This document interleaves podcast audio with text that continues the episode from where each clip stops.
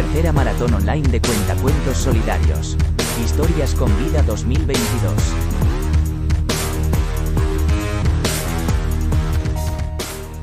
Mauro nunca había tenido esperanza, nunca pensó que tendría suerte y mucho menos actuó como si mereciera algo.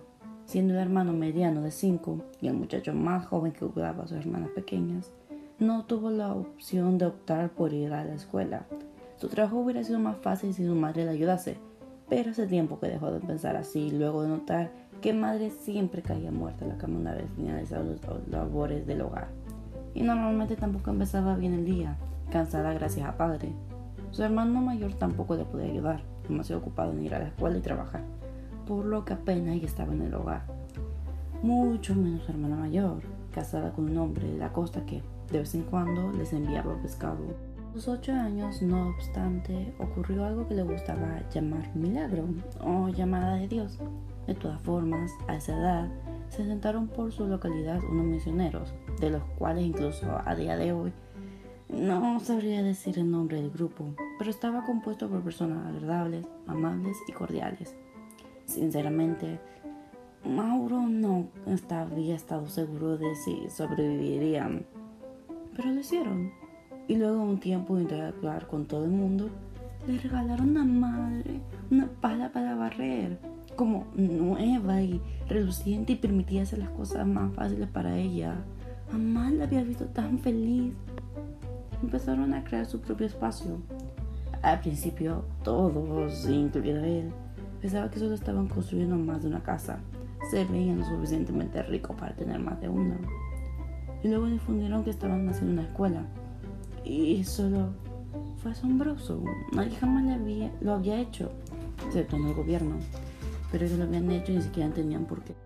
Mauro se había interesado al principio interactuando con los misioneros, contándoles cosas y recibiendo información de ellos.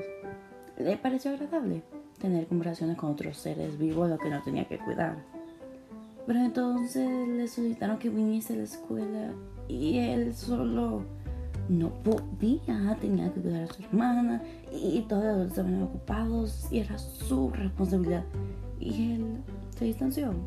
La burbuja de felicidad se rompió porque por supuesto que no merecía eso.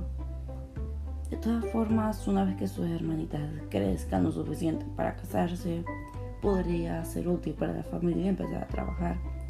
No necesitaba estudiar, estará bien. Su hermano es intelectual. Es como si lo quisiera. Sin embargo, como si Dios decidiese que su alma merecía ser salvada como los demás, su padre, su padre la apuntó a aquella escuela, por supuesto con sus hermanitas. Se había excusado con algo sobre menos distracciones para madre, pero a Mauro realmente no le importaba. Más importante, iba a ir a la escuela y, y ni siquiera estaba eludiendo su responsabilidad. Sería grandioso. Llegó el primer día y Mauro estaba seguro que no podría seguir. Había muchas cosas, tantas reglas, Um, los misioneros explicarían por qué son tan malas las bacterias, ¿cierto? Demasiada gente, muchas cosas que aprender. No lo lograría. Era solo un niño sin trabajo que aún tenía que cuidar a sus hermanas. La escuela se veía mucho más complicado que solo llevar cosas o decirle a alguien qué hacer o que no. La única razón por la que permaneció fue por sus hermanitas emocionadas por igual por todo eso. Mauro no estaba seguro de si era por las personas.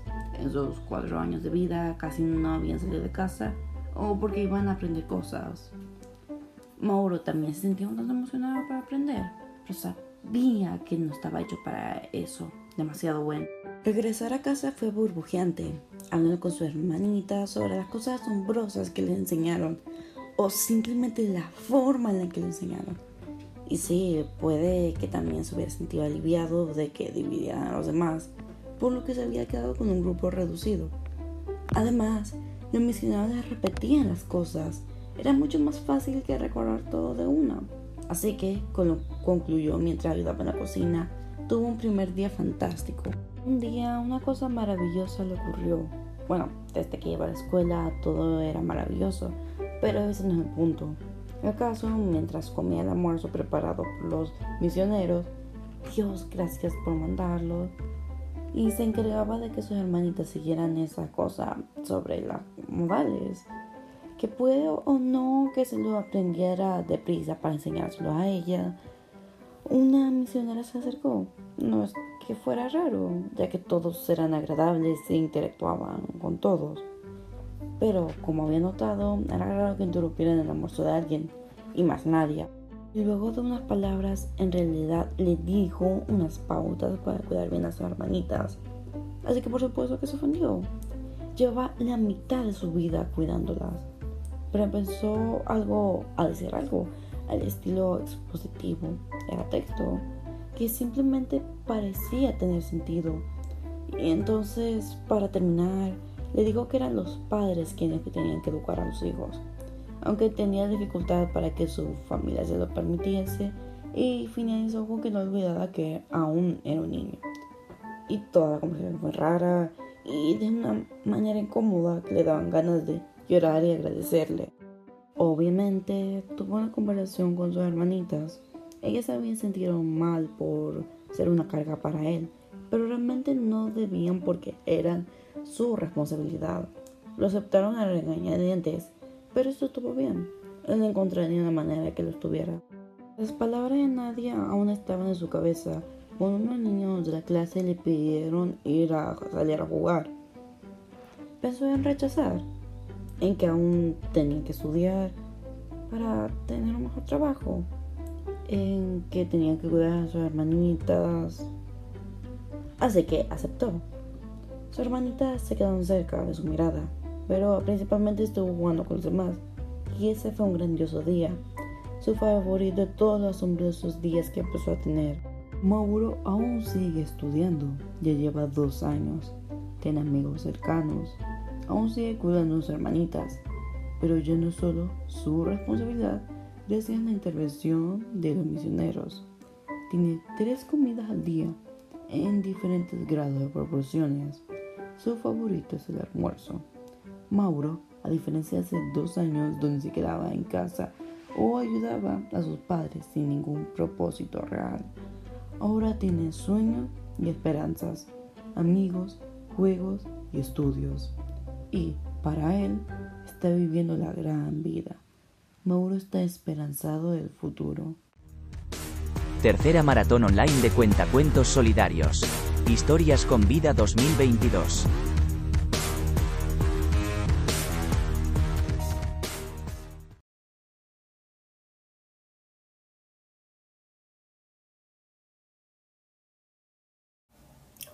Una vez una misionera que quiso ayudar a las personas de Angola por la pobreza, porque la sequía prolongada que destruyó cosechas y mató ganado hacen que coman menos. Angola posee un paisaje tropical en su parte norte y desértico en su parte sur.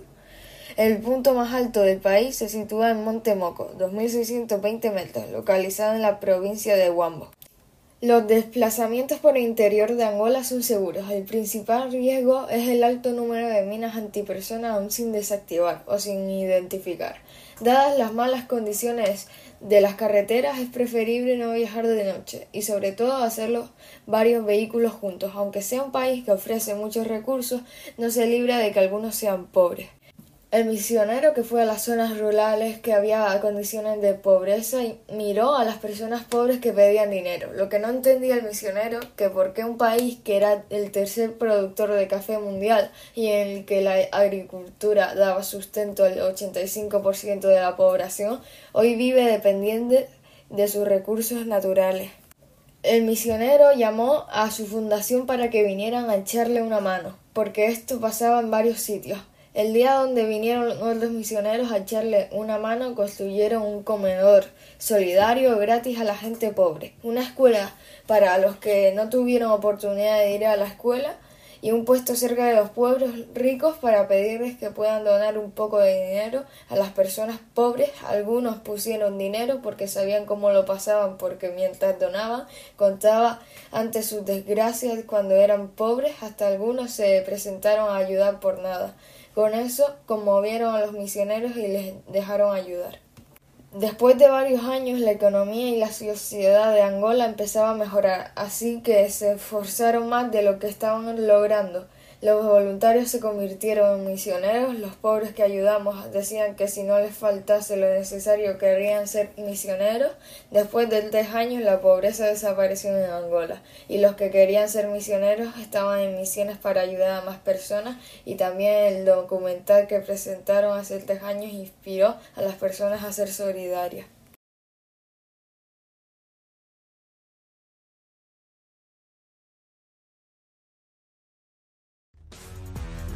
Tercera maratón online de cuentacuentos solidarios. Historias con vida 2022.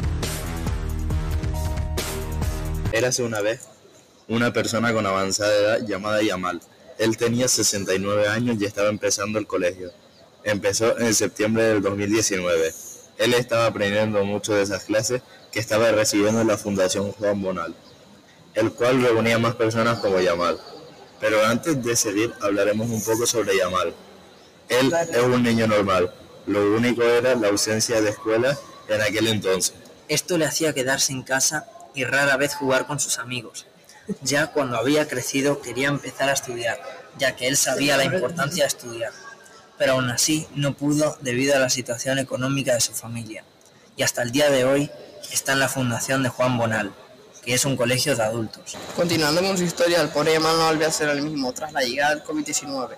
La pandemia llegó el 11 de marzo de 2020 y eso le afectó radicalmente, ya que Yamal no se podía permitir un ordenador ni libro. Esto significaba que no podía seguir estudiando y se puso realmente triste. Unos días más tarde le detectaron el COVID-19.